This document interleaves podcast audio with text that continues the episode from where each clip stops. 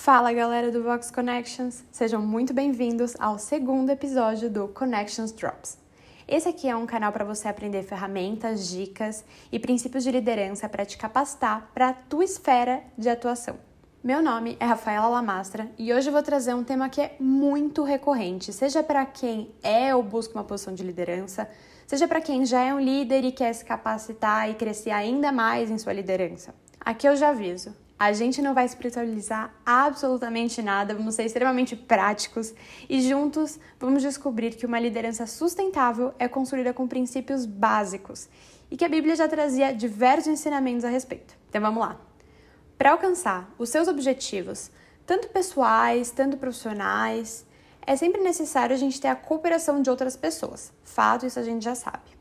Só que aqui, isso só é possível se nós construirmos relacionamentos que tenham como base confiança e credibilidade. Mesmo que você já tenha diversas características de um líder, que você já tenha feito todos os cursos de como ser um líder nota mil, e aqui eu vou destacar algumas qualidades importantes de um líder, tá?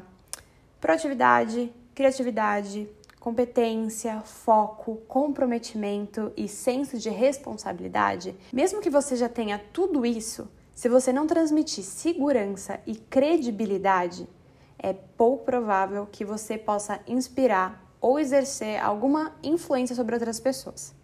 Vamos mergulhar um pouco mais nessa questão e para isso eu vou destacar quatro características essenciais para fortalecer a sua liderança. Talvez em primeiro momento possam parecer bobas, óbvias, mas eu te garanto que é não fazendo o básico que muita gente erra.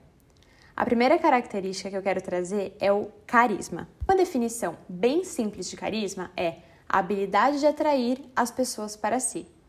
Assim como outras habilidades são desenvolvidas, o carisma também pode ser. E se você duvida, eu posso trazer aqui um exemplo bem prático de uma pessoa que era zero carismática e, após uma mudança de mentalidade, se tornou alguém extremamente carismático. Apresento vocês o apóstolo Paulo, ele mesmo. Que antes era odiado, as pessoas tinham medo e definitivamente não era conhecido pelo seu doce carisma ao perseguir os cristãos.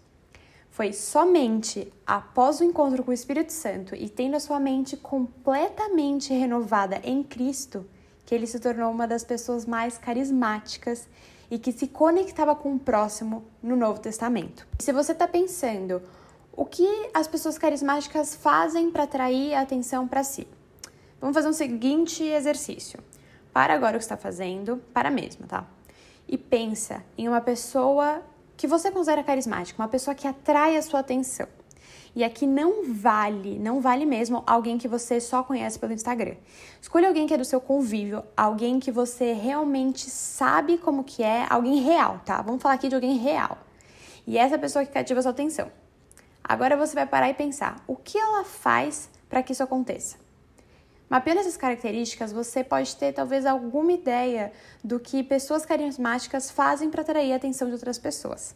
E aqui eu vou destacar algumas características mais marcantes que podem aparecer na sua lista: simpatia, honestidade, sinceridade, transparência e coerência. Em outras palavras, uma forma de atrair a atenção é mantermos a coerência entre o que falamos e fazemos. E eu falei que muita gente erra em não fazer o básico, né? A gente vive completamente pressionado pelo tempo e muitas vezes a gente até acredita que se não formos direto ao assunto, seja nos negócios, seja em outras áreas, a gente está perdendo tempo.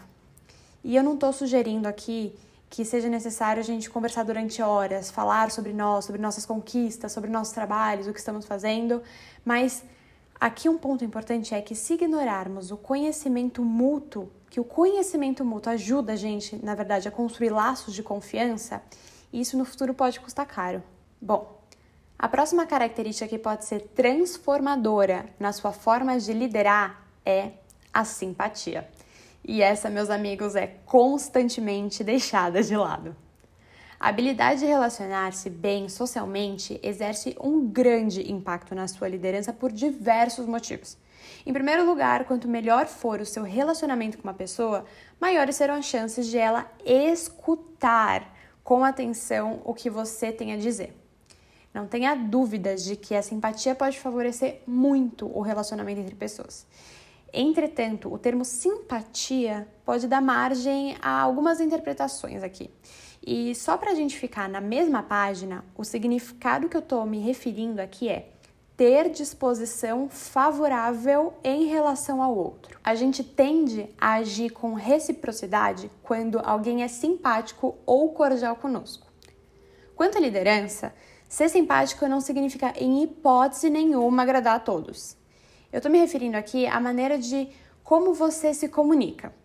E lembre-se de que o significado da comunicação não é o que se pretende transmitir, mas sim a forma como a outra pessoa entende o que foi dito. Mesmo que você tenha ótimas intenções de se comunicar, fique bem atento à forma como a outra pessoa recebe essa informação. A simpatia e seus sinônimos, tais como cordialidade, gentileza, são habilidades que podem ser exercidas. A que considero mais simples e eficiente é preocupar-se com o outro. E aqui eu quero destacar o que fala em Marcos 14:3. E estando Jesus em Betânia, reclinado à mesa da casa de certo homem conhecido como Pedro, o leproso, achegou-se uma mulher portando um frasco de alabastro contendo valioso perfume feito de nardo puro e, quebrando o alabastro, derramou todo o bálsamo sobre a cabeça de Jesus. Aqui nós temos o exemplo de uma mulher que não falou, mas agiu de forma que demonstrava toda a sua disposição, respeito e devoção a Jesus. Esse é um dos exemplos mais fortes sobre a essência de se conectar a alguém e fazer presente para esse alguém, mesmo que não faça sentido para a multidão.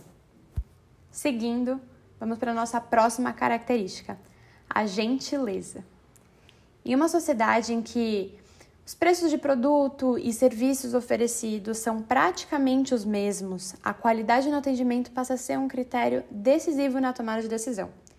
Eu hoje trabalho com e-commerce e eu vou trazer um pouquinho aqui da minha realidade, das discussões que a gente tem antes de tomar uma decisão de vendas. Antes de tudo, a gente precisa se colocar no lugar do cliente e fazer a simples pergunta. Se você deve escolher entre o produto A e o produto B, mas ambos são semelhantes no preço e na qualidade, qual que você escolhe? E é aqui, meus amigos, que a gente precisa entregar uma experiência de uma entrega fantástica. Suporte, atendentes, qualquer ponto de contato com o cliente deve ter, acima de qualquer coisa, gentileza. Acredito que a falta de habilidade para lidar com pessoas difíceis também ocasiona falta de cortesia. Mas aqui temos um motivo simples do porquê você deve atender com cortesia, mesmo se não é recíproco. Você tem o controle sobre o seu comportamento e não o comportamento do outro.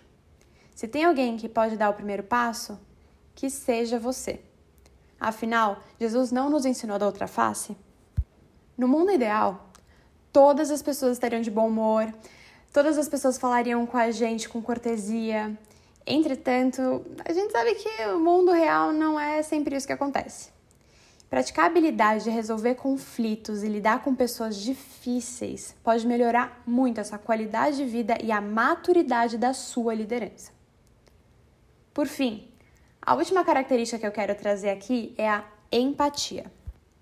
Eu não sou psicóloga, mas a minha irmã está se formando para ser e eu gosto bastante de conversar com ela sobre o tema. E por isso eu vou trazer aqui a definição de empatia na psicologia.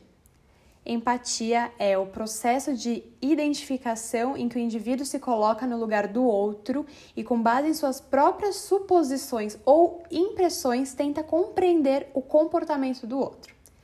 E aqui eu acrescento que a empatia é a habilidade de colocar-se no lugar da outra pessoa entender o ponto de vista dela sem julgá-la. Muito importante esse último ponto. Colocar-se no lugar de outra pessoa não significa, em hipótese alguma, concordar com ela. Mas entender o ponto de vista dela facilita muito a comunicação, fortalece e melhora os relacionamentos. Eu vou trazer aqui mais um exemplo do meu dia a dia. Como eu falei, eu trabalho com e-commerce e uma das áreas mais sensíveis de um site é sempre o saque. Sim, o saque. Aquele lugar onde as pessoas ligam para reclamar, reclamar, reclamar e bem raramente ligam para fazer um elogio. Brincadeiras à parte, se tem um lugar que entende a dor do cliente é o saque. E é por isso que antes da gente fazer qualquer campanha, a gente busca fazer uma integração com o time do saque e entender como podemos criar algo que vai ser de fato efetivo para o cliente.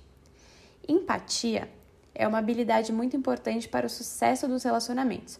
Porque, como as pessoas reagem de maneiras diferentes diante de diferentes estímulos, não é adequado nem eficiente comunicar-se com todas elas da mesma maneira. Nesse sentido, para se relacionar de forma eficiente com diferentes tipos de pessoas, é preciso ter flexibilidade para adequar o seu estilo de comunicação em função das necessidades das outras pessoas. Meu último exemplo não é ninguém menos do que Jesus. Jesus sabia como ninguém se comunicar com diversos grupos de pessoas e transitar entre elas.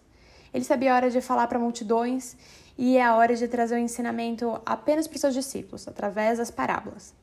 Parábolas não são para todos mas ele sabia as pessoas que teriam a interpretação certa da sua mensagem. Eu espero que tenham gostado dessas dicas e que coloquem em prática essas quatro características que fazem tanta diferença na forma de como nos comunicamos e como as pessoas recebem aquilo que a gente transmite. Espero que esse conteúdo possa ajudar vocês a construir uma liderança baseada em verdade e honra. Que Deus abençoe vocês e até a próxima!